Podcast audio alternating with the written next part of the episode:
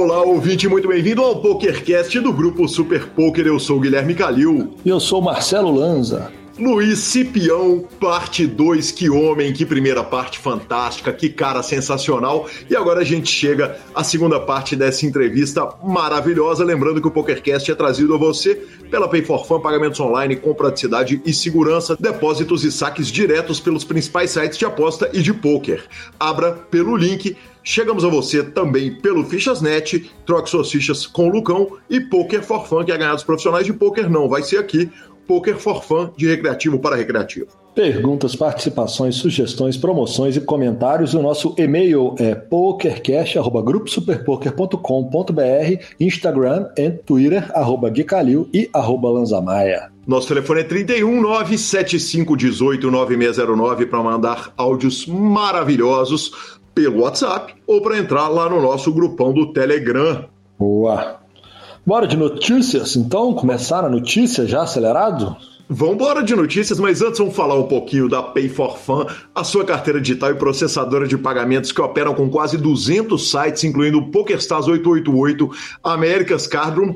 Lanza, amanhã estarei presente, aliás, na hora que você ouvinte estiver ouvindo esse programa, provavelmente já terei passado pela Pay for Fun. Amanhã eu vou lá conhecer o quartel-general dessa empresa maravilhosa, tomar um café com o senhor Léo e com o senhor Fabrício e ver a estrutura desse facilitador maravilhoso de métodos de pagamento. E ficamos com a palavra de Rodrigo Garrido. Olá, ouvinte. Eu vim te contar como carregar a sua conta da Pay for Fun. TED, DOC e até boleto bancário. É isso aí, abra pelo link, abra pelo link, o link está na descrição dos nossos programas. Exatamente, senhor. Abra pelo link. Lanza, Estados Unidos vão relaxar o fechamento de fronteiras a partir de novembro. Tinha muito tempo que eu não ouvia tanto barulho na comunidade do poker. E de repente todos os grupos mandaram o mesmo print, né?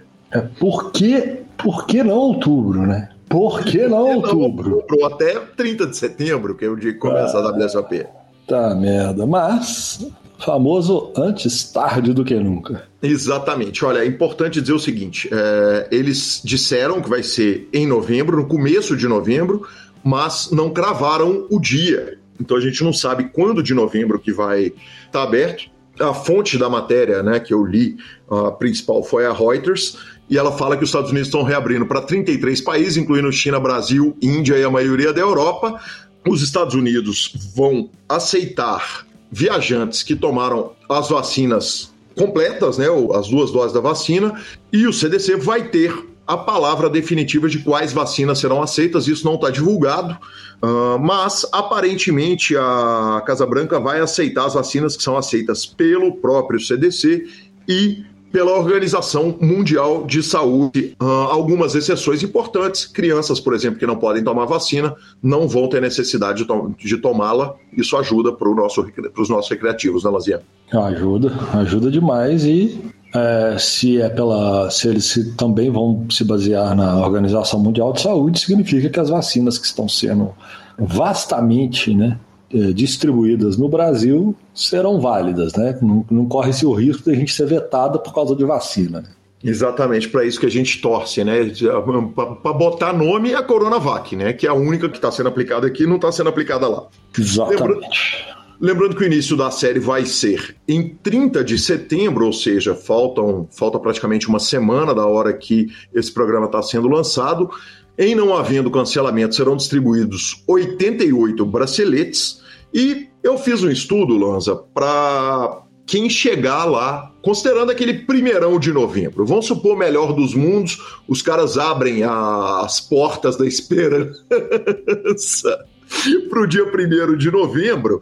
É, eu até acho que pensar em chegar lá nesses primeiros dias vai ser complicado pelo seguinte: tem uma demanda reprimida de brasileiros que querem ir para os Estados Unidos por um milhão de motivos, não é só por causa da WSOP. Então, quem tem casa lá, tem gente que tem coisa para resolver lá, reunião e tal. Então, vai ser um fluxo violento nesses primeiros dias de pessoas querendo ir para os Estados Unidos, mas se por acaso algum jogador chegar lá no dia 1 de novembro, ele pega os eventos a partir do número 62 lembrando que o total de braceletes são 88. Os dias 1 do main event, essa notícia é relevante, Lanza, são dias 4, 5, 6 e 7 de novembro. Ou seja, está falando começo de novembro. Se começo de novembro for 8 de dezembro, Brasileirada perde o main event da WSOP e vamos e convenhamos que para grande massa de jogadores, perder o main event da WSOP muitas vezes vai tirar até a vontade de ir, né? É azeda. Azeda, azeda bem. Entre os mais de 20 eventos que tem depois do número 62, né, depois de novembro, tem todos os bains, tem o Salute Warriors, que é o mais barato, custa 500 dólares, e vão até Super High Rollers de 250 mil e 100 mil dólares. Ontem eu conversei com o Rafael Moraes, vamos falar logo ali na frente. Ele já está no México, ou seja, nós vamos sim ter um contingente de brasileiros, mas que mesmo com essa boa notícia, certamente será menor que em outros anos. Com certeza, será menor. É, a gente já sabia né, que provavelmente ele seria menor, dadas as últimas notícias até o momento. Mas aí vem aquela questão, né? Dá aquela ansiedade na turma. Por quê? Porque esse começo de novembro pode mudar tudo, igual você mesmo falou. Né? Uma coisa é ser liberado a partir do dia 1 de novembro, e aí eu posso falar uma bobagem, mas para a grande maioria, sim, talvez para uma grande parte dos nossos jogadores, a gente teria eventos ali bem ok e bem suficientes para fazer a WSOP deles, incluindo o main event.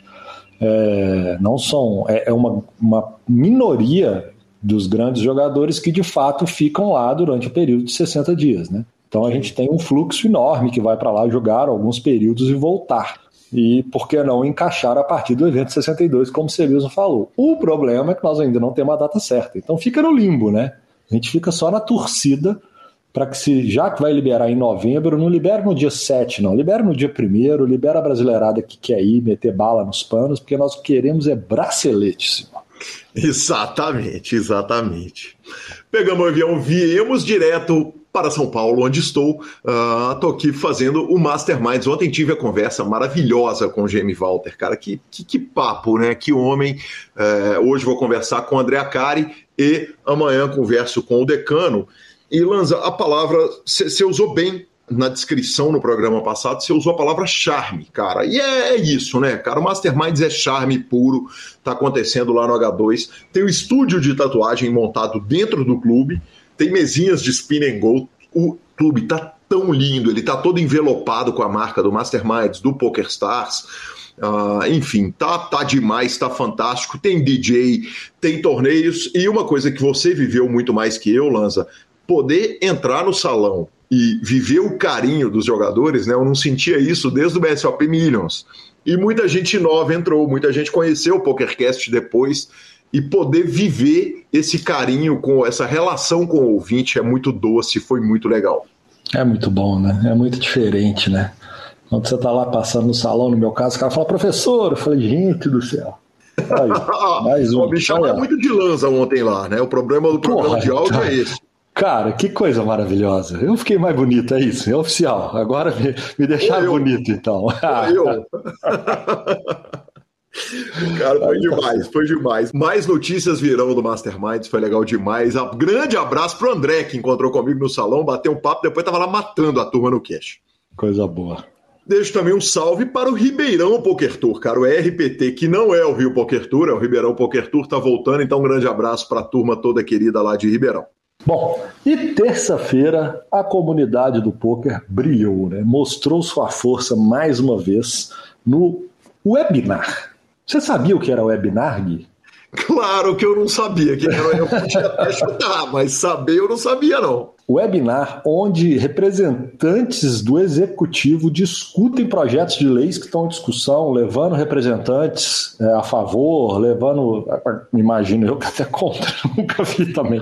Eu não conheci o webinar, confesso que eu achei uma plataforma muito bacana.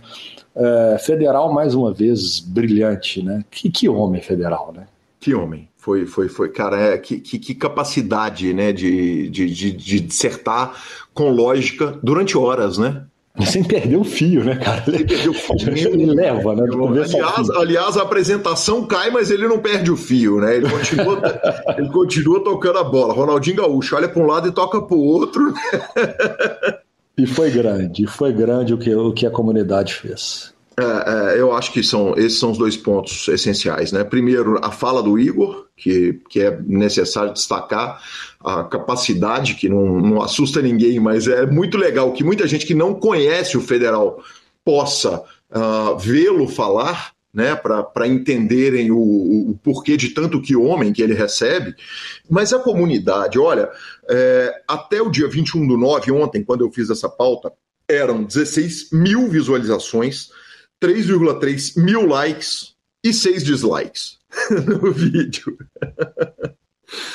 Que é... coisa grande, né, velho? Que coisa grande. É, e outra coisa que vale a pena a gente apontar também, Lanza, é que empresas concorrentes abraçaram a causa, né, cara? Então a gente viu, às vezes, dois clubes da mesma cidade, os dois postando a mesma coisa, uh, órgãos de mídia concorrentes postando toda a mesma coisa. Foi realmente é, é, é isso que é a comunidade de poker.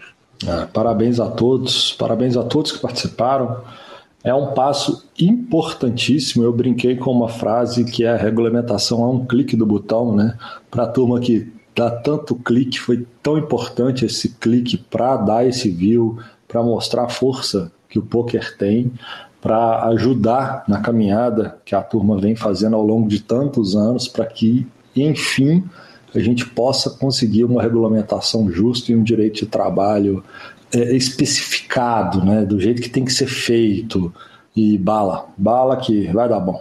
E Lanza, tô tentando trazer Igor Federal essa noite. Nossa, eu tenho lá o quê? Uns 70-30. É, não sei se eu vou conseguir bater a agenda da minha entrevista com a dele, não, mas vou falar que tem uns 70% dele falar especificamente sobre legislação no programa que vem, e se rolar vai ser demais, hein? Sensacional, né? O senhor sempre ali, né? No time da, Tá sempre quentinho, você só manda entrevista saindo do forno. Né? É, é, é, que tá em São Paulo ajuda bem, viu?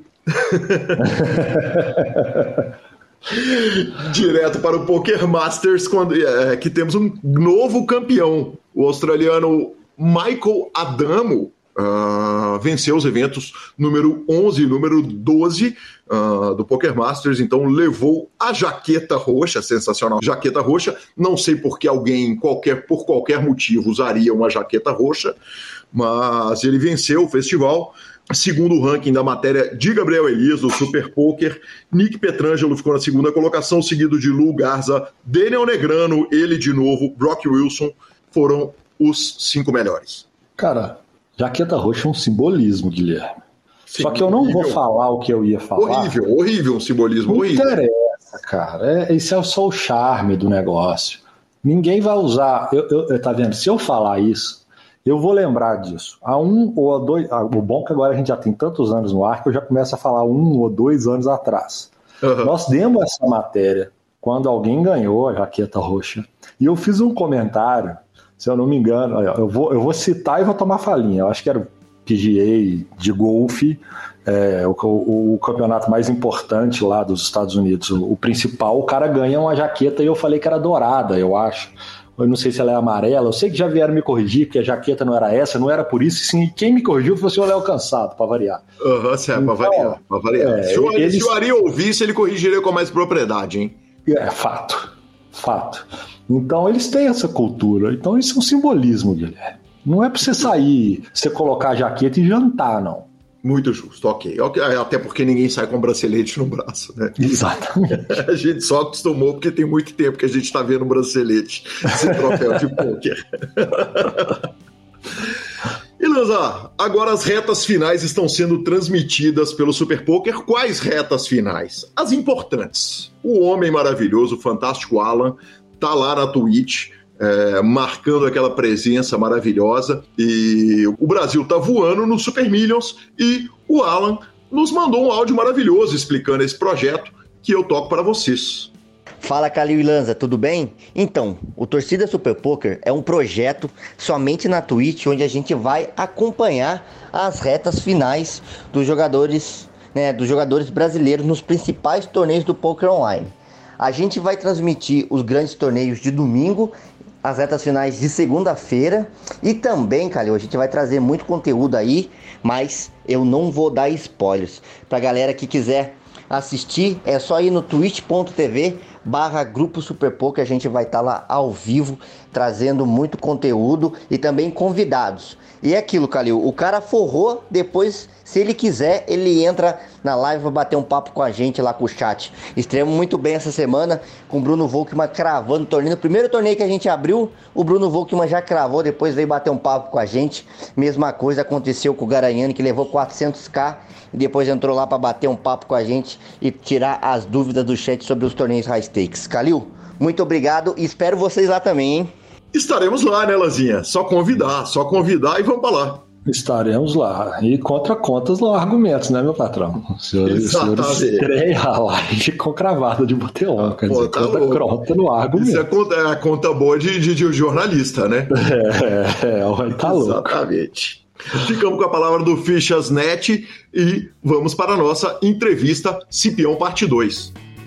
O Fichas.net é o seu parceiro para compra e venda de ficha nos principais sites de poker online. Chame o Fichas.net e avise que chegou até eles pelo PokerCast para participar de promoções super especiais para os nossos ouvintes. O WhatsApp do Fichas.net é 062 99837 1007 e lá você negocia suas fichas com os melhores preços. O Fichas.net trabalha com créditos do PokerStars, PariPoker, PP Poker, o Poker, EcoPays e AstroPay Card. Repetindo, o WhatsApp do Fichasnet é 062 99837 1007. O número está na descrição dos nossos programas. Fichasnet, confiança e melhor preço para suas fichas.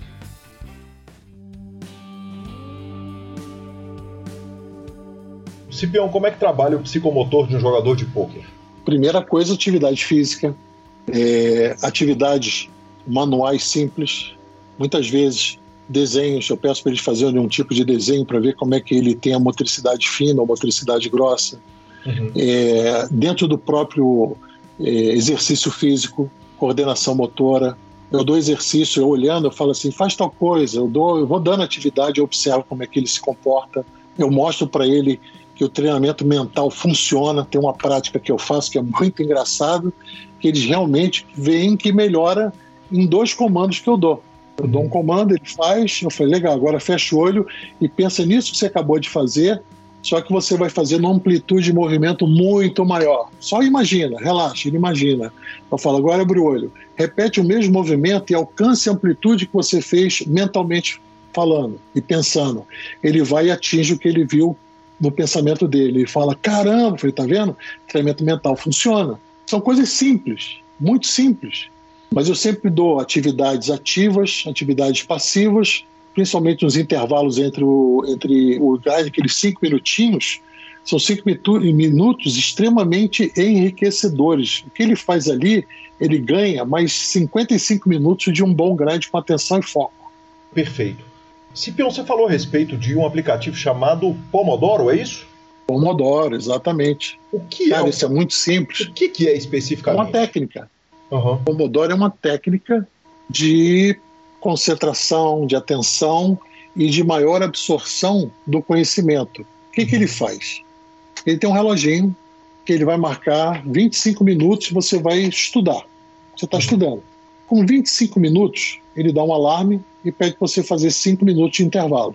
Certo. Você faz 5 minutos de intervalo, mas você tem que levantar de onde você está e sai, anda, faz o que você quiser. Deu cinco minutos, ele dá outro alarmezinho, você volta e continua de onde você parou. Certo. Mais de 25 minutos. Então ele vai fazer isso quantas vezes, se você tiver uma hora só, você vai fazer dois pomodoros. Se tiver três horas, você vai fazer um pouco mais. Uhum. O, o, vamos dizer, em duas horas, você vai fazer quatro pomodoros, que é muito interessante. Ele cria disciplina e foco. Para qualquer coisa, quer dizer, ele não é uma atividade específica. Não, ele ajuda você na rotina, disciplina você naquela tarefa que você quer desenvolver, mantém o seu foco e no final do ciclo você é, sente que fez o teu trabalho e é, fez muito bem, você não procrastinou. Perfeito. Muitas vezes você vai trabalhar, o que, que você faz? Você está aqui lendo, daqui a pouco você está pensando que você vai fazer amanhã. Ah, mas domingo eu vou fazer tal coisa. E tem uma série começando. Você perdeu o foco ali. O Pomodoro, ele traz essa disciplina. É um trabalho mental com alta efetividade, onde você realmente aprende a lidar com situações onde vão forçar muito você a melhorar. Então, o que, que ele ajuda? Ele ajuda você a mudanças concretas na tua atitude, no teu comportamento, porque é impossível você progredir sem mudança. E aqueles indivíduos que não mudam suas mentes, não pode mudar nada. O cara vai continuar errando, errando, errando, errando e sempre achando que ele que está certo, que ele é a última palavra, que ele sabe o que está falando. E isso que eu estou falando aqui é uma, é uma frase, se eu não estiver errado, que é do George Sean. Ele falou essa frase aí, cara, em 1925. Esse cara foi um ganhador do prêmio Nobel de Literatura. Em 1925 ele fala: o cara que não mudou a mente não vai mudar nada. Sim. Nós estamos em 2021, olha quantos anos já tem isso. O que, que mudou?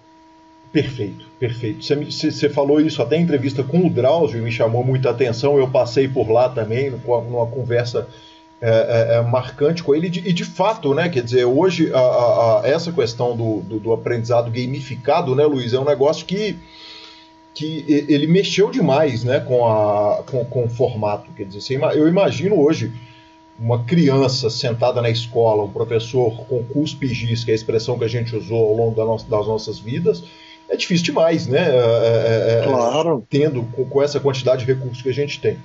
Com relação ainda a aplicativos, tem um aplicativo chamado Elevate, que vive, eles vivem fazendo propagandas e tal, de aumento de desenvolvimento cognitivo para leitura, para matemática, esse tipo de coisa. Outro que chama PIC. Você chegou a, a trabalhar com esses aplicativos específicos que prometem um desenvolvimento pessoal de fala, de número, de matemática, dessas coisas? Não, eu tenho, eu tenho um critério, Calil. Uhum. Eu preciso saber qual é a pesquisa que está por trás disso. Ah, Se eu não perfeito. encontrar uma pesquisa que me dê sustentação, eu não perco meu tempo. Uhum. O perfeito. Pomodoro tem pesquisa, tem pesquisa mesmo, e é muito antigo. Uhum. E o Pomodoro, cara, ele, ele, ele cria pausas que evitam o quê? Fadiga. Sim. Como evita a fadiga, você consegue manter o teu foco, você não tem distração. Então, no final de cada ciclo, você sente que fez o teu trabalho. Perfeito. Você não procrastinou, você não perdeu nada. Então, durante o Pomodoro, você estuda, você treina, você vai se disciplinando e a cada 20 minutos você vê, ou 25 minutos, você vai conquistando aquilo que você quer e você não tem distração. Quando você sai do Pomodoro e vai para o estudo outro, você vai para o grind, você vai aprender, porque você vai transferir um aprendizado para uma área determinada.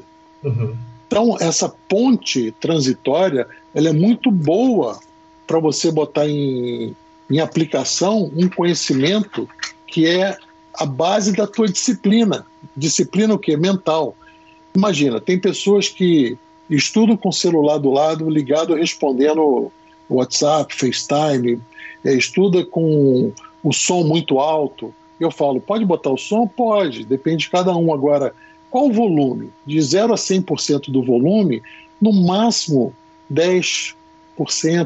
Ou seja, se você escutar a música, é porque você não está prestando atenção no que você está fazendo. Uhum. Aí você vai saber que você perdeu o foco. Então, isso é treinamento. Constantemente a gente vai fazendo esse treinamento para criar o que? Essa mudança do comportamento. Então nós temos que, que nos comprometer sempre com alguma coisa. Não tem como a gente não se comprometer. Por quê? O nosso cérebro ele não consegue manter a atenção por muito tempo. Isso é uma característica. O. Pomodoro ajuda a treinar esse tempo de atenção e foco. Eu vou te dar um exemplo aqui. Eu vou fazer com você agora uma soma. Okay. E soma é muito fácil, né? Somar uhum. é muito fácil. Então, vou te dar os números, você vai somando, depois eu vou pedir o total da tua conta. Perfeito. Então, vamos lá, vamos começar com mil. Pega mil, uhum. soma 40. Ok. Agora soma mais mil. Uhum. Agora soma mais 30. Ok. Agora soma mais mil. Uhum. Soma mais 20. Okay. Soma mais mil. Uhum. Soma mais 10. Qual o total? 4.100. Perfeito. Eu, tá... Mas eu sou engenheiro, tá, Luiz? Apesar do. Agora eu vou, eu vou te dar um nó. Gostei de ser engenheiro? Então diz para mim, o que é engenheiro? Engenheiro é alguém que, que constrói, que trabalha com obras, que, que, que, que, no meu caso, alguém que construiu estradas durante uma vida. É engraçado, eu tenho um, um tio que ele é engenheiro, mas ele nunca construiu estrada. Sim. Ele é, ele é engenheiro é, elétrico. Sim. Ele nunca construiu estrada. Então, o que, que é engenheiro? Essa é, essa é uma pergunta de um milhão de dólares. Engenheiro é alguém... Cara, supondo que eu quero, supondo que eu quero te contratar. Aí você fala, muito bem, eu tô, eu sou candidato e eu quero essa posição, mas beleza, o que, que você, você é o que? Eu sou engenheiro, mas o que, que é engenheiro? Eu não sei. Fala para mim o que, é engenheiro. E a sua resposta vai depender da para eu decidir se eu contrato você ou não. Então diz para mim que, que é engenheiro. O que, que é? O que, que você é? Um engenheiro, o que, que é? O que, que é engenheiro? Deixa eu fazer um, um, uma virada de, de, disso aí, que na hora que você me falar o seguinte, eu quero te contratar, eu vou falar, tudo bem, com onde que é o torneio que eu tenho que narrar e quanto que vai ser? Mas vamos lá, voltando, voltando a o que, que é o Não, engenheiro, eu, vou, eu acho vou, que o engenheiro é um cara. Eu, eu, acho que o engenheiro é um cara que, que estudou durante 5, 6, 7 anos, eventualmente, para conseguir resolver problemas. Eu acho que o engenheiro é um cara que, que antes de tudo, ele é, é uma formação que permite a pessoa resolver problema lógico. Bacana, eu vou te facilitar. Por favor. É uma pegadinha que eu faço, porque realmente é difícil responder. Uhum. Porque a melhor resposta que eu já ouvi até hoje, cara, engenheiro é aquele que sabe fazer. Só uhum. o engenheiro sabe fazer. Maravilhoso, perfeito. Então você é um cara que sabe fazer. Uhum. Isso é um engenheiro. Certo. Seja o engenheiro elétrico, seja o engenheiro civil, seja qualquer engenharia, qualquer especialização da engenharia, só um engenheiro sabe fazer. Então, você pega aí o, o físico, pega a medicina, mas é o engenheiro que vai construir a máquina. Uhum. Perfeito. A minha, minha pergunta, minha pergunta seguinte médico, seria o médico, porque teoricamente o médico sabe fazer, mas de fato é o engenheiro que constrói a máquina. É o engenheiro que constrói a máquina, exatamente. Entendeu? Exatamente. São opções na vida. Perfeito. A gente tem, mas o teu lado é perfeito. Nessa conta aí que eu te dei, a maioria das pessoas dizem que o total dá 5 mil e alguma coisa, 5.100 ou 5 uhum. mil redondo. 5 mil redondo. Porque a mente, cara, quando você está fazendo a conta de cabeça, que você bota um para cima, uhum. conta de cabeça, a mente não quer nem saber desse um que foi para cima, ela joga fora, ela faz uma conta linear. Sim. Então a nossa mente, ela prega peça na gente. Sim. Por isso que é difícil você manter o foco. A mente não está preparada para isso. Tá. Então a nossa mente ela tem que ser treinada tanto quanto a nossa musculatura. Perfeito. Então você tem que trabalhar tensão, concentração, foco, tudo isso é trabalhado. Sem dizer as interveniências que você tem por processos psíquicos que altera isso. Uhum. O estresse é um processo psíquico que vai fazer o quê? Vai mudar uma condição mental para uma outra condição que vai te trazer um, uma situação que talvez não seja mais confortável para você. Então, eu, eu, tenho, tenho uma, uma frase do Steve Jobs que eu gosto muito, rapaz, que ele fala que para ter sucesso é necessário amar de verdade o que se faz. Uhum. Caso, caso contrário, né, a, a pessoa acaba levando em conta apenas o lado racional. Então você simplesmente faz o que? Desiste. E é o que acontece na maioria das pessoas. Perfeito. Então, poker, a gente que está no poker, cara, a gente é apaixonado pelo poker. Sim. Porque o poker desafia a gente muito, todo dia. Todo dia desafia muito, muita gente. Muito. Entendeu? E, e, aí a gente cai numa questão que é uma questão que a gente não pode escapar dela nunca, que é a questão do ego, né? A gente, eu, eu, a, a, brincadeira que a gente faz é o seguinte: no dia que for retirado o ego da jogada, o poker acaba no dia seguinte, porque ele no, no final das contas a, a, com perdão da piada masculina, é mais ou menos um concurso de quem é mais bem dotado ali na mesa, né? Aquele concurso de menino no banheiro da escola, né? No final das contas é todo mundo medindo ali para ver quem que é quem que é maior.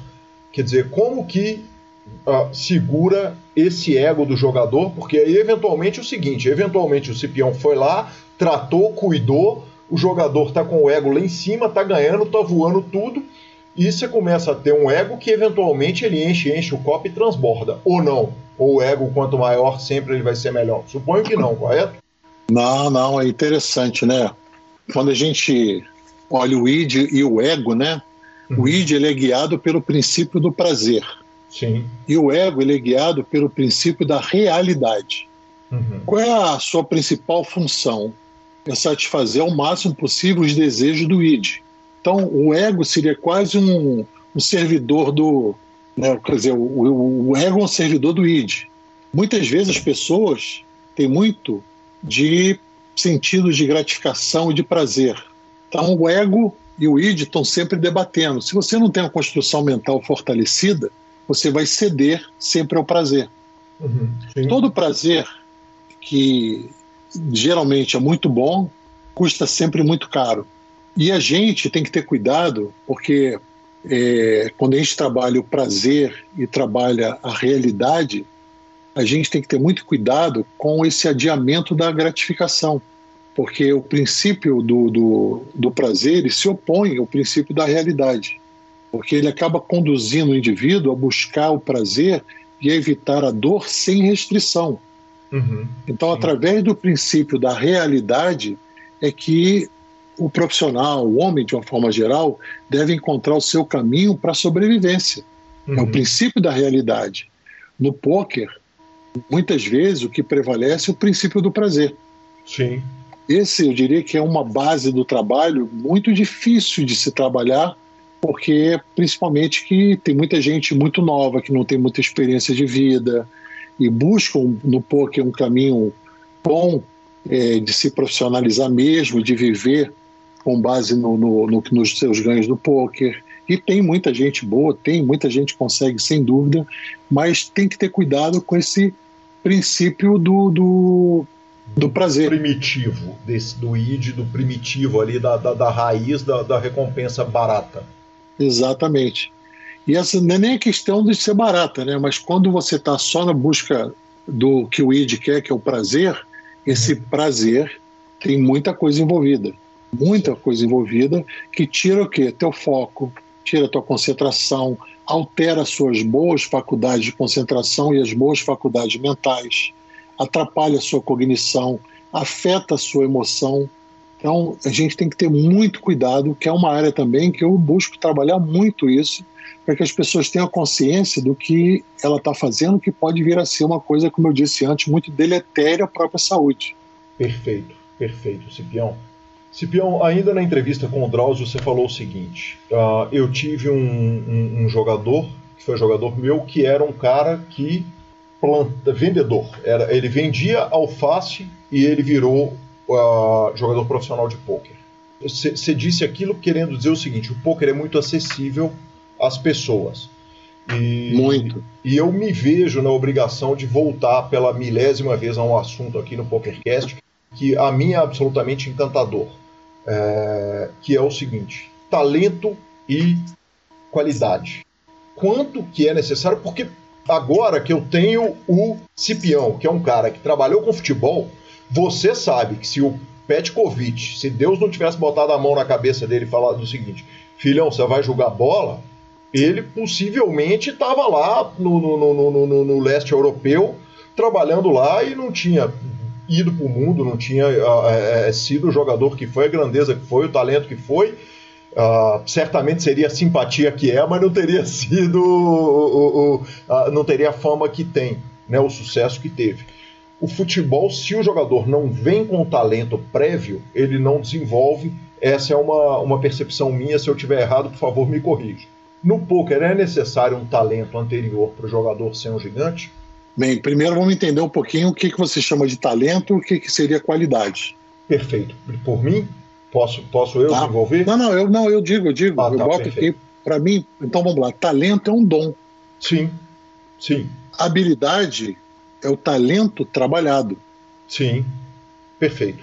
Então, eu, eu uma vez eu almoçando com o Pet e com o Zico, uhum. eu perguntei a, a que vocês atribuem o sucesso de vocês? Cara, foi impressionante. Todos dois falaram assim: espião, 95% trabalho, 5% uhum. talento. Mas tira, falei, talento, é... mas tira o talento do menino Zico lá em Quintino e, e, né, ele, ele para de ter todas as oportunidades que vai ter lá no, lá no final da carreira, onde ele pôde acrescentar os 95% de trabalho, ou não? Sim, eu acredito que sim. Ele teve uma oportunidade na vida dele, mas alguém, alguém percebeu isso nele. Uhum. Por isso que o futebol tem uma característica bem interessante, que são os olheiros. Né? Eles têm, eles olham e vê características que a gente olha e a gente não vê. Uhum, Por exemplo, se eu assistir um jogo de futebol, eu e o Pet, a gente senta, vamos assistir um jogo de futebol. O que ele vê, eu não vejo. O que ele fala para mim é muito interessante, porque ele está vendo um jogo diferente do que eu estou vendo. Então, imagina o seguinte: vamos lembrar um pouquinho da história que é muito conhecida nas fábulas das crianças, que é a história do coelho e da tartaruga, né? A lebre e a tartaruga, né? Sim. Então, quem trabalha pode ter talento e sucesso. Foi o caso da tartaruga. Sim. Não só o talento, ele não adianta nada. Uhum. É o trabalho. Foi o que o Zico e o Petty falaram. Aquela história da, da tartaruga e da lebre, a lebre podia ganhar da tartaruga com muita facilidade. Ali é uma grande metáfora da vida, né? Uhum. E a tartaruga foi um esforço tremendo ir lá e suando e andando e carregando aquele peso todo e a lebre resolve tirar um soninho, é, correu de costa, ficou fazendo pouco caso e acabou prevalecendo o que? A tartaruga. Quando a lebre se tocou, o trabalho, o esforço da tartaruga foi o que fez valer a pena. Perfeito. Mas aí o seguinte, Cipião, voltando, se você me permite é, é, é, fazer uma, uma interrupção aqui, o seguinte: o menino Pitão, certamente uma história que ele já contou para mim, já contou para você, e, e, e, eu posso fazer a inscrição porque já, já ouvi falando disso publicamente. Ele teve a oportunidade de ser jogador de futebol quando era lá, lá criança, pelo fato ali de, de, de, de talvez uma diferença de tempo, dele ter nascido um ano depois ali, ele acaba não sendo o jogador de futebol, se ele não for lebre, ele sendo tartaruga, eu acho que. E aí não é nem velocidade, né? Obviamente é o toque de bola. Eu tô falando o seguinte: na hora que você olha dois meninos da quarta série, do mesmo colégio, da mesma sala, um recebe uma bola de um jeito, o outro recebe uma outra bola. É, tem, uma, tem uma coisa ali que é um dom que, que mesmo para uma pessoa que não é religiosa feito eu, parece uma coisa até divina, né? Quando a gente trata de futebol. E, e, e no poker, pegar exemplos aqui, por exemplo, o, o, João Simão era um cara que, criança, começando a jogar poker, a gente olhava para ele e, com perdão da palavra, que a, a, a, reação nossa era puta que pariu. De onde que esse menino saiu? Como que esse menino consegue ter uma percepção tão clara é, é, é, é do jogo? Né? O, o, João é um exemplo, o Caio Pimenta é outro, que são caras que eu vi nascerem ali no poker. Eu, vi, eu os vi muito novos.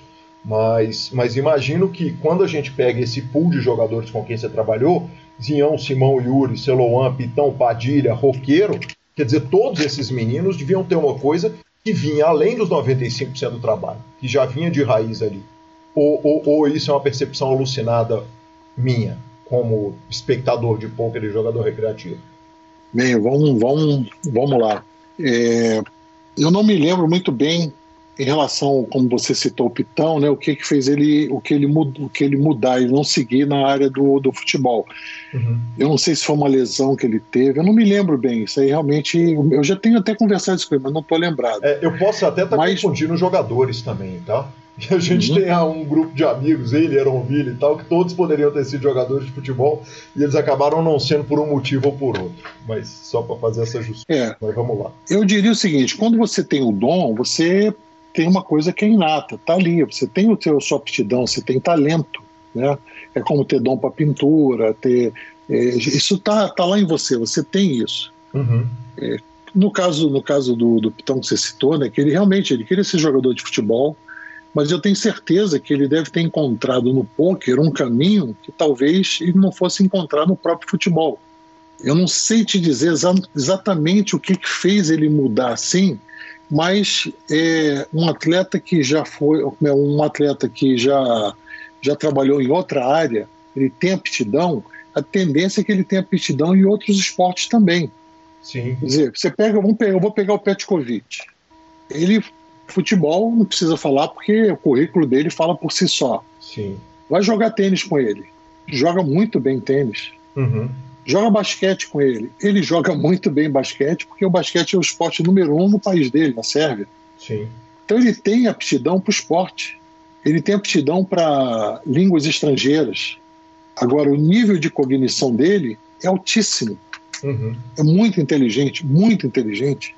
Perfeito como existe uma série de, de aptidões que são diferentes, por exemplo, da de esporte, né? Quer dizer, normalmente o cara que tem uma percepção visual muito boa, ele pode ter um ouvido musical muito bom, é, a, a, a, aptidão para as artes, ele fotografa melhor do que um, um, cara que não, correto, Cipião?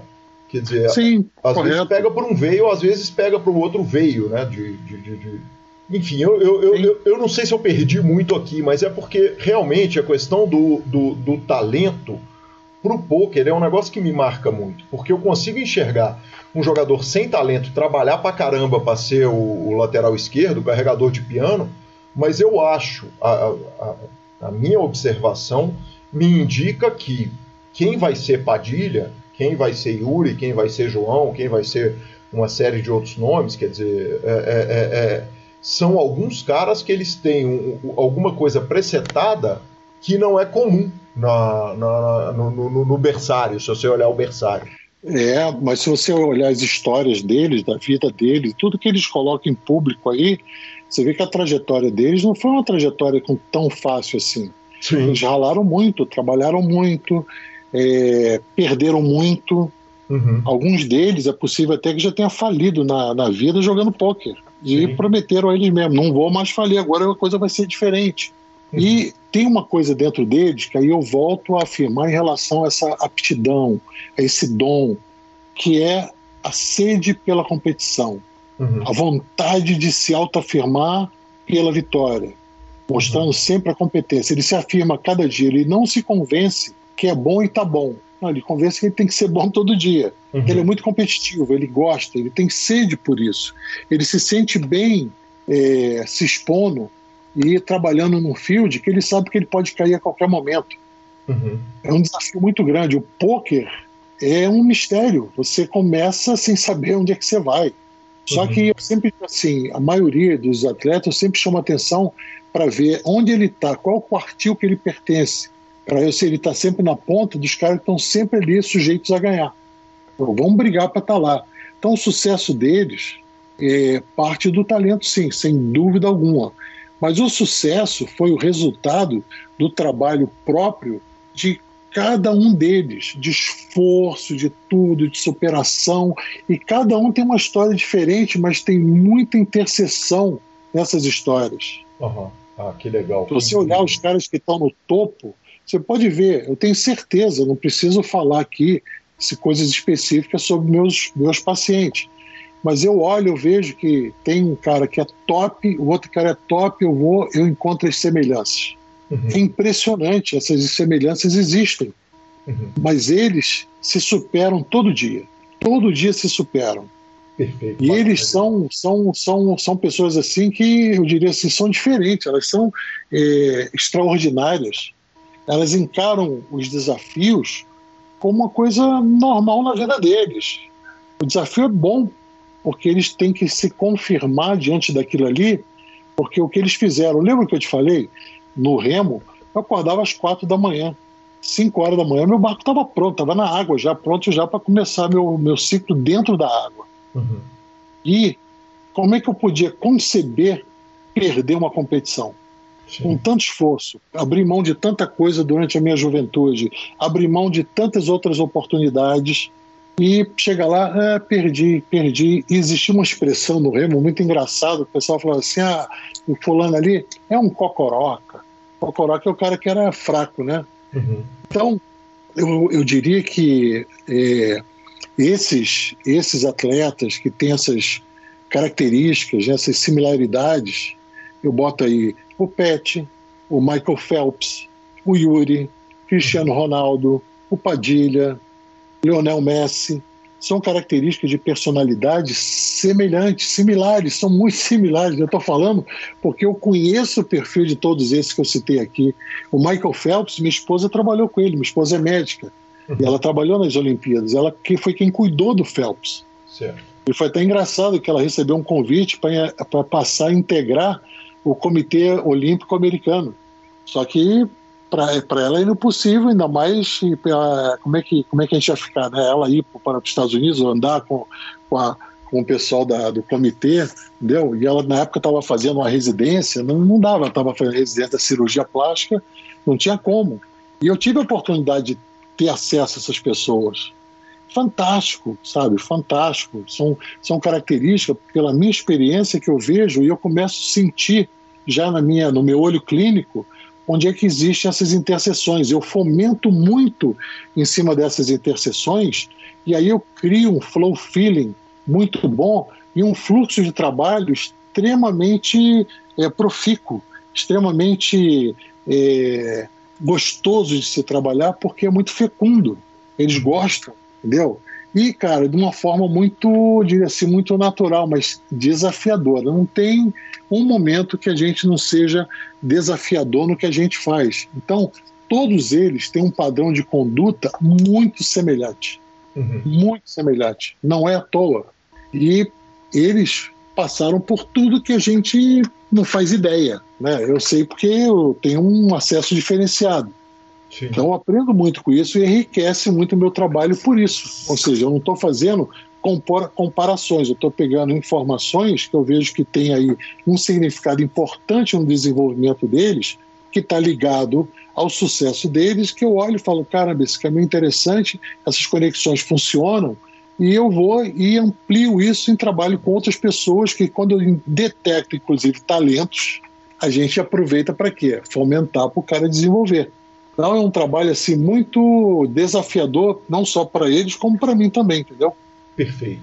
Luiz, dentro do seu trabalho, agora passando para a atuação direta do Luiz, dá para o jogador de pôquer, acaba sobrando para você o tratar da vida off-poker dos jogadores? Porque é difícil imaginar um jogador vencendo se o casamento tiver uma bagunça, a vida familiar tiver uma bagunça, as contas tiver de pendurada, na hora que você está disputando e que o dinheiro é o placar, parece ser uma coisa quase impossível ganhar nessa situação. Você tocou num ponto aí, rapaz, que é até difícil para eu comentar, porque eu diria que isso é o maior sigilo do trabalho. Sim. Por que, que é o sigilo? Cara, obviamente eu trabalho muito, muito lado pessoal, familiar, principalmente a parte familiar. Porque eles ficam tão focados no poker que às vezes não é a intenção deles, mas eles sabem que o poker, lá onde eles sentam e trabalham, ali eles estão, entre aspas, imprimindo o dinheiro deles. Igual vida de médico, né, Cipião? Médico tem muito vida disso. De médico. Às vezes o cara, é, o, claro. o melhor médico do mundo, você vai olhar pro resto da vida dele, a vida dele é uma zona. Mas o médico não depende de outro cara perder para ele ganhar. Claro, por isso que é importantíssimo trabalhar o entorno para o bem-estar do jogador e assim ele conseguir ter sucesso. Uhum. Porque ele fica tão focado no poker que às vezes ele esquece da família. E não é porque ele não, não quer a família, não. Ele ama a família, ele está preocupado. Ele está tão preocupado que ele acaba dando mais importância à família. Muitas vezes eu falo assim, cara, esquece. Para, você vai para o estaleiro, a expressão que eu brinco muito com ele, vai para o estaleiro. Como assim para o estaleiro? Você está proibido de jogar durante quatro dias. Pô, mas como assim eu estou proibido? Cara, olha só, eu vou falar com o teu Becker, e vou pedir para não depositar nada na tua conta aí para você jogar durante quatro dias, cara. Tu vai ficar zerado, tu não vai poder jogar. Vai estudar, vai ver a família, vai passear, vai fazer qualquer coisa. E eles morrem de rir comigo, né? Porque eu faço isso porque eles confiam muito em mim. Eu tenho um nível de relacionamento, assim, de uma confiança é, assim, irrestrita, cara. Sim, tem que ter, porque senão não, ele vai jogar LOL, senão ele vai jogar ah, Counter-Strike, vai ficar dentro do mesmo quarto. Vai, vai, vai.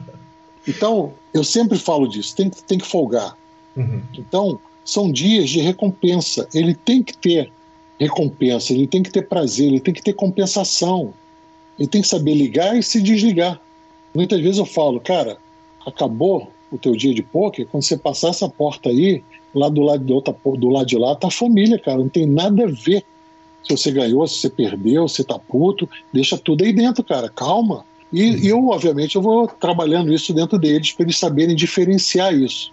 Mas, cara, isso aí, eu, eles gostam muito, sabe? É, se você olhar no meu, no meu Instagram, você vai ver uma fala do Yuri muito, muito, muito bacana, que ele fala assim, que hoje, né, a gente é grande, nós somos grandes amigos, que é verdade, gosto muito dele, respeito demais o Yuri, e ele fala assim: o Cipião não me ajudou no poker somente, não. Ele me ajudou na minha vida pessoal, familiar, no meu relacionamento com a esposa e com meu filho. Eu estou falando isso porque tá, ele está no meu Instagram e é público. Tá? Uhum. Não estou quebrando nenhum sigilo aqui. Sim. Porque isso é importante.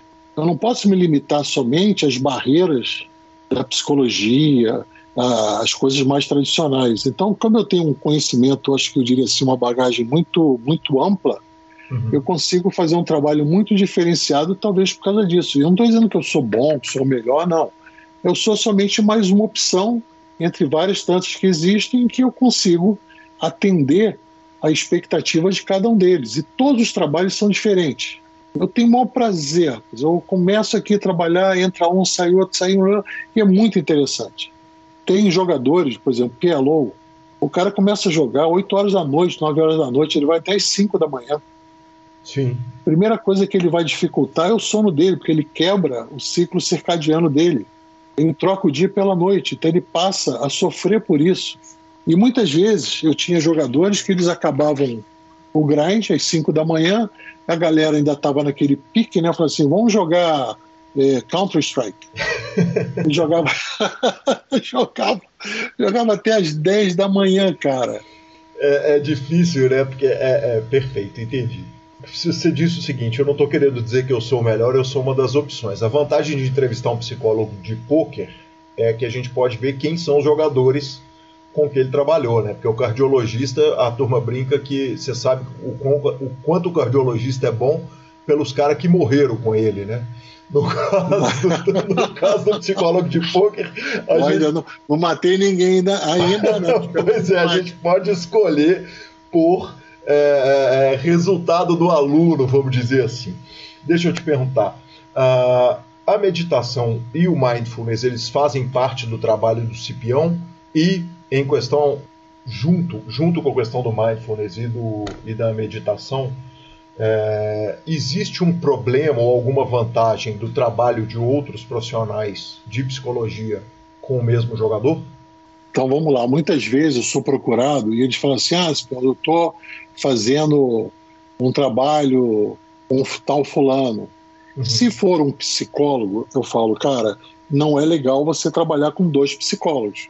Okay. Porque são uma abordagem diferente, isso pode gerar conflito a você, além do que eu vou intervir na tua transferência, que de repente você já está numa situação que você está num nível de trabalho que é melhor você não abandonar o seu profissional. Perfeito. Ou então ele está numa outra área que não é psicologia, mas é uma área onde trabalha muito a questão motivacional, a questão da meditação, e eu falo, tudo bem, uhum. não é uma área que eu foco o meu trabalho, porque eu acho que é muito particular, tem que ser um trabalho muito individualizado para saber qual tipo de meditação vai funcionar melhor para você. Existem várias técnicas, qual que é melhor para você. Eu falo sempre isso, eu procuro saber qual que funciona melhor para você, tá? Porque tem várias formas, tem, tem, tem, sei lá, eu não, vou, que eu saiba aqui, eu acho que tem mais de 20, sei lá, tem muitas. Sim, são muita, muitas, perfeito. Muitas, muitas. Então, eu não trabalho com isso, mas eu consigo dar uma orientação, pergunto como ele se sente, como é que ele, como é que ele consegue desenvolver um momento na cabeça dele, de repente, antes de estudar, para aumentar a concentração. Eu apoio, porque tem pessoas nessa área, até que trabalham no poker, que tem muita competência para trabalhar isso. Então, isso, para mim, não altera nem um pouco o meu trabalho. Uhum. Eu tenho um outro foco, entendeu? Perfeito. Eu vou mais a fundo. Imagina o seguinte: as pessoas trabalham no campo da motivação, identificação de problemas e tal, eles não mergulham na causa. Eu busco a causa para modificar a atitude deles. Uhum. Então eu vou na causa. Tá? Ou seja, uma coisa mais profunda. Perfeito. Cipião, a gente vai caminhando para o final é, e, e, e, tem uma pergunta que ela sempre é, ela, ela brota que é o seguinte: olhando para o poker a gente evita sempre generalizar, né? É óbvio que a gente acaba fazendo generalizações porque é da nossa natureza, mas com o trabalho todo que a gente faz para não generalizar, não tem como a gente não enxergar o poker como um coletivo, né? Uma comunidade com pessoas que têm interesses em comum, muitas vezes qualidades em comum e defeitos comuns a todas aquelas pessoas ali.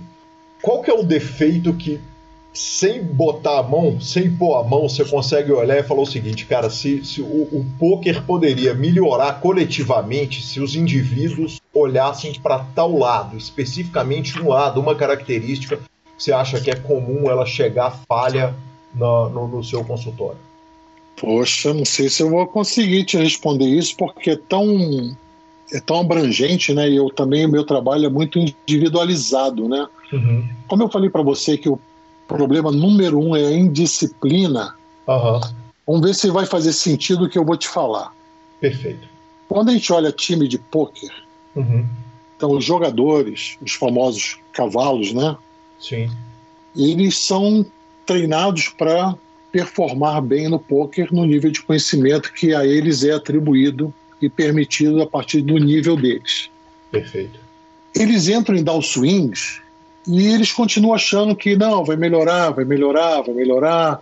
Aí daqui a pouco o time consegue condições melhores para resolver a down swing dele, ele vai. Vamos olhar a iniciativa privada. Uhum. Se você não está desempenhando um bom papel, você sabe que você está ameaçado de ser mandado embora. Correto. No poker tem uma tolerância muito grande com a down swing. Uhum. E isso é uma coisa que eu estou tentando investigar e ter um entendimento melhor. Uhum. Porque às vezes, mesmo a gente fazendo a coisa certa, mas nem sempre significa que aquilo vai funcionar. Uhum. Isso não quer dizer que não valeu a pena. Sim. Então, os times de poker eles têm essa tolerância, eles acreditam que vai mudar e às vezes muda mesmo. Eu, quando entro para trabalhar com o pessoal que está em down swing e tal, eu faço um trabalho muito cauteloso para mostrar para eles que aquela situação de down swing ela é temporária, mas esse temporário só depende dele, não depende do time. Sim. Ele tem que se esforçar mais, ele tem que se sentir ameaçado no bom sentido que ele poderia perder um emprego, por exemplo. Só que não é um emprego, né? aquilo ali é um, é um, é um contrato onde tem benefícios mútuos, né? Sim. Então, quando eles estão nesse momento, eu falo assim, cara, olha só, você já está muito tempo nessa downswing e você já está ficando acostumado a dar um swing. Uhum. Você tem que estar tá incomodado, você tem que estar tá mal. E eles não gostam de descer de reta, eles não gostam de descer o bain, eles acham que o bom jogador é que está sempre subindo nas retas. E eu falo, não, o bom jogador é o que é consistente. Então, se todo dia que eu jogar eu ganho 500, eu ganho mil, ganho 2 mil, ganho não sei o que. Né? No final do ano eu somo tudo, deu lá 150k. E o cara que jogou, que flutuou muito na variância, teve um big hit de 250 uhum. e no final do ano ele terminou com 80. É possível que lembre dele que teve um big hit, mas não lembro de mim que fui consistente. Sim. Então eu diria que se tem alguma coisa no poker que eu pensaria como ajudar, como interagir melhor para melhorar seria uma forma de lidar com esse momento de make-up deles no que fazer para estimular o indivíduo a superar. Por exemplo, eu já consegui em algumas situações propus para um time de poker, eu falei assim, cara, olha só, a galera tá muito aí no, no dar um swing aí. Por que você não permite que a cada 15 dias eles possam sacar 10% do que eles ganharem durante o período. Uhum. Você pega um percentual, joga para o make-up, outro percentual vai para o time e esse percentual de 10% fica para ele sacar. Isso é genial. Aí o cara falou: Poxa, cara, gostei, cara. Você acha que vai funcionar? Eu falei: Cara, eu acho que vai funcionar. Você acredita, rapaz, que todo time começou a ganhar?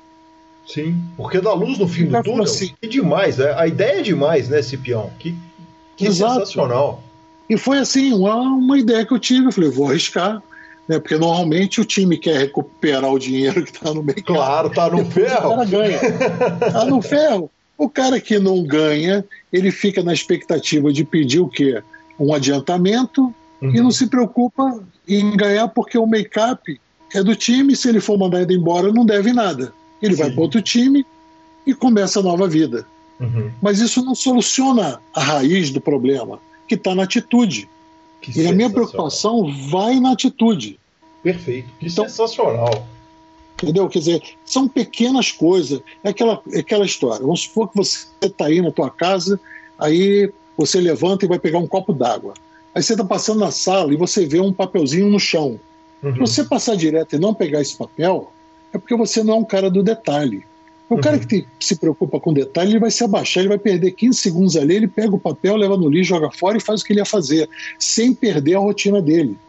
Então, quando a gente quer conquistar grandes coisas, nós temos que trabalhar no, nos pequenos detalhes. Você, como engenheiro, se você pensar numa obra faraônica, você nunca vai conseguir fazer.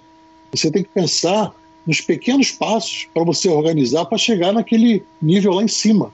Perfeito. Então, eu fui muito feliz em dar essa ideia e o cara ficou assim, sabe, eu não estou acreditando, não estou acreditando, entendeu? E, e, e, assim, em duas semanas tinha um cara que só estava perdendo. Eu conversando com esse jogador, ele falou assim: Espião, eu vou sacar. Eu falei: como assim, cara? Cara, agora a gente está podendo tirar 10%. Eu fiz que eu não sabia, né? Uhum. É mesmo, cara, que legal. E quanto é que você vai sacar? Cara, eu consegui nessas duas semanas puxar 25k. Uhum. Sim. Que isso, cara? Pô, tô, cara, tá, tá muito bom. Eu tava uhum. preocupado que eu desci de reta, mas não tô preocupado, cara. Eu vou subir de novo, tô ganhando, vou buscar, cara. cara tá muito bom. Olha como é que o nível de pensamento dele mudou. Porque ele viu que ele dá conta do make-up, que é a responsabilidade dele, não é prejuízo do time, é responsabilidade, ele tem que tratar aquele dinheiro como se fosse dele. Sim, claro. E ele sabe que o esforço dele ainda vai ser um pouquinho recompensado, ele consegue segurar a onda dele e dar continuidade com, com o trabalho. Então, a gente tem que fazer tudo com compromisso, ou seja, toda mudança começa com duas coisas: com persistência e compromisso. Uhum. E, obviamente, você tem que ter um plano estratégico estratégico, porque a estratégia é tudo. E, eu, e isso é que monta o planejamento. Agora você, como você fala, eu sou engenheiro. Cara, com certeza, cara, você é um cara que faz planejamento. Olha o que você faz, tem impacto. Você é uma pessoa que cria e gera impacto no mundo do poker. Você influencia pessoas, você dá oportunidade para pessoas. Ou seja, você é um cara que quando você melhora, você não vai sozinho, você junta com você um monte de gente que você leva para cima. Cada pessoa que você convida, cada conversa que você tem, cada informação que você leva para o mundo do poker, cara, olha que, que maravilha. Então, esse eu diria que seria um pensamento que deveria habitar um pouco mais os times de poker. Cipião, que demais, cara. Que, que, que, que generosidade para começar, né? Me dar duas horas maravilhosas do seu tempo. E, e, e, que, que prazer poder cutucar esse cérebro desse cara sensacional, desse ser humano sensacional, que por falar impacto na vida dos outros, né? Quer dizer, o Cipião tem que estar no. no para usar a brincadeira que outro dia fizeram no poker, tem que estar naquele Mount, Mount Rushmore de mexer com a vida dos outros no a poker. A bondade do seu coração. Que demais, Mas Cipião. o que eu muito obrigado, cara. Mas o que eu acho mais legal, cara, e eu vou dizer uma coisa: a, o podcast do João Simão, é, eu achei muito bonito, cara, me tocou muito. Talvez porque eu tenho uma relação muito bonita com ele, é um cara que eu admiro demais. Admiro muitos deles, mas o Simão ele tem uma trajetória, porque ele é mais antigo, né? Sim. Então ele tem uma trajetória fantástica, de família, então é incrível. E quando ele falou dos haters, eu falei assim: nossa senhora, é verdade. Uhum. Então que os haters nos desculpem, né?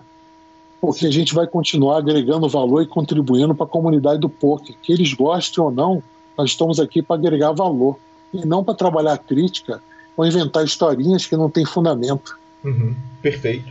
Perfeito. Então é a nossa missão, cara. É a missão, é a sua missão, é a minha missão e vamos continuar trazendo muita informação, cara. E parabéns pelo teu trabalho, cara. Pô, fantástico, cara muito, muito, é, assim, bonito, cara, de ver. E, cara, quando você precisar, o que eu puder ser de alguma contribuição, cara, por favor, faça contato, estou à sua disposição, cara. Estou muito feliz pelo convite, muito honrado, entendeu? É muito, muito bom estar aqui com você nessa dinâmica aqui que foi bem, bem oportuna, bem fecunda, muito, cara, muito legal. Obrigado. Sensacional. Cipião, você pode aguardar que certamente virão mais convites de, de tempos em tempos. Eu vou precisar dar uma. mexer nessa, nessa caixa Sim, de maribondo que é a cabeça do jogador de pôquer, da comunidade, de todo mundo. e, e, cara, que, que, que demais, de verdade. Que, que, que tempo todo fantástico foi essa conversa. Muito obrigado. Eu que te agradeço, cara. Um forte abraço aí. Um obrigado. abraço. Obrigado a você. Boa! Bora de redes sociais? Bom, bora de redes sociais. Eu, obviamente, não joguei nada, nem o torneio do PokerCast. Senhor, por acaso? Ixi, passei longe. eu vou te falar que quem julgou foi o senhor Olímpio Couto. Olímpio Couto era, é, a semana passada foi nosso consultor de Covid, né? Essa semana eu posso falar que ele é consultor financeiro, que é onde ele trabalha. Ele foi campeão do circuito carioca de beach tênis, que homem é, vencendo em todas as frentes, né, velho? Sensacional. Nunca teve no ferro. Não, não. E aí a gente dá uma citada nele, você acha que ele não vai cravar o torneio de beach tênis? Tá Pô, só faltava não, né? Só faltava não. Obrigado também ao querido Rodrigo Talevi, que está acompanhando todos os bets, Lanza. Você tem visto lá no grupo da pauta, toda semana ele manda pra gente o bet que está acontecendo. Uh, por falar em conta regulada, segunda-feira fui visitar meus queridos afiliados de casamento, Felipe Fio e Carlinha. Cheguei lá, ele falou: Ah, cara, tem um cavalo nosso aqui, um aluno, do, um jogador do samba que está na reta final, o peruano Gonzalo Pingo Renteria. E o malandro foi e cravou o torneio. Eu falei: Peraí, você está recebendo o PokerCast na sua casa. Você não quer que o jogador do seu time crava? Falei que eu traria para nós o louro da vitória dele. Justo. E, inclusive, gostei muito do sotaque que o senhor soltou ah, agora. Muitas graças. Muitas graças. Muito, muito, muito. Ficamos com a palavra do Poker for Fun. Olá, jogador. Eu sou Gustavo Eronville, organizador do melhor home game da internet, o Poker for Fun. O Poker for Fun é um clube exclusivo para jogadores recreativos e não faz parte de nenhuma liga de poker. Ou seja, jogando no Poker for Fun, você estará longe dos profissionais, enfrentando somente jogadores que estão inscritos no clube. Oferecemos jogos de No Limit Hold'em e PLO 5 em limites super baixos para que você possa se divertir contra outras pessoas que estão lá com a mesma intenção. Se você gosta de poker e quer viver a experiência de um home game baratinho entre amigos, chame no WhatsApp 31 99928 2881, repetindo, 31 99928 2881 e venha jogar comigo e com Calil no clube mais divertido do PP Poker. Muito obrigado, Gustavo Eronville. Bora de finalização. Por falar em sotaque, superpoker.com.br, tudo sobre poker no Brasil e no mundo, onde tem poker, o Super Poker está. Na aba de clubes, temos a guia de clubes do Brasil, onde jogar a agenda diária de torneios. Na aba de vídeos e no YouTube, transmissões ao vivo dos maiores torneios de poker do mundo, análises técnicas, programas de humor e entrevistas icônicas. Revistaflop.com.br, a sua revista de poker há mais de uma década, contando as grandes histórias do poker. Assine já. E mibilisca.com, cobertura mão a mão de torneios pelo Brasil e pelo mundo. Dica cultural. Enquanto eu busco a minha lista do que assisti recentemente, vou jogar para você, Lanzinha. Hoje você começa com a dica cultural. Cara, estou num blank. Estou num momento blank da minha vida. Não estou satisfeito com isso, mas eu estou num momento blank porque eu não tô conseguindo ver literalmente nada. Os caras devem falar, mas não é possível. Eu mas é verdade. São momentos conturbados. eu realmente não consegui. Amanhã eu tô indo pra Vitória, tem casamento do nosso querido amigo Teles no sábado. Meus parabéns, e... parabéns, Teles, que legal. Volto no final de semana, semana que vem estarei em São Paulo e volto quinta-feira e prometo que eu me atualizo. Então, assim, para não falar que eu não vou falar nada, é só para quem ainda não teve a oportunidade de ir no cinema ver o Shang-Chi Além dos Dez Anéis, que é o último, a última aposta da Marvel, que está rodando no cinema.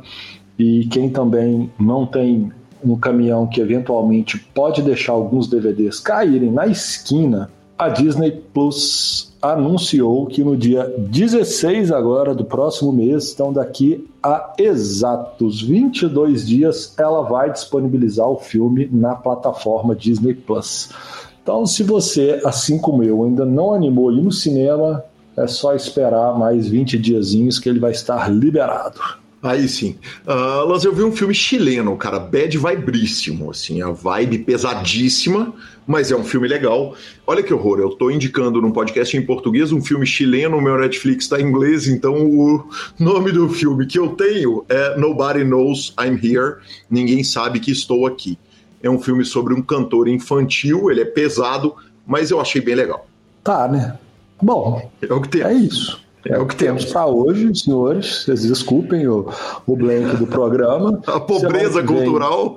É, semana que vem já estamos já avisando que tende a ser muito pior, porque o Gui vai ficar semana em São Paulo. E eu falei que eu vou ficar semana fora, mas vamos tentar ver alguma coisa para falar. Não foi bom, não. Maravilhoso. Poker quer ser trazido a você pela Pay for Fun, pagamentos online com praticidade e segurança, depósitos e saques diretos nos principais sites de aposta e de poker. Abra sua conta pelo link, troque suas fichas pelo Fichasnet e Poker for Fun, que é ganhar de profissionais, não vai ser por aqui. Poker for Fun de recreativos para recreativos. Estamos no Spotify, Deezer, YouTube, Amazon Music e Podcast Players. Nos indique, nos dê cinco estrelas, apresente o PokerCast para o seu amigo que quer saber mais de poker. E a edição é do fantástico Rodolfo Vidal. Um grande abraço a todos e até a próxima semana. Legends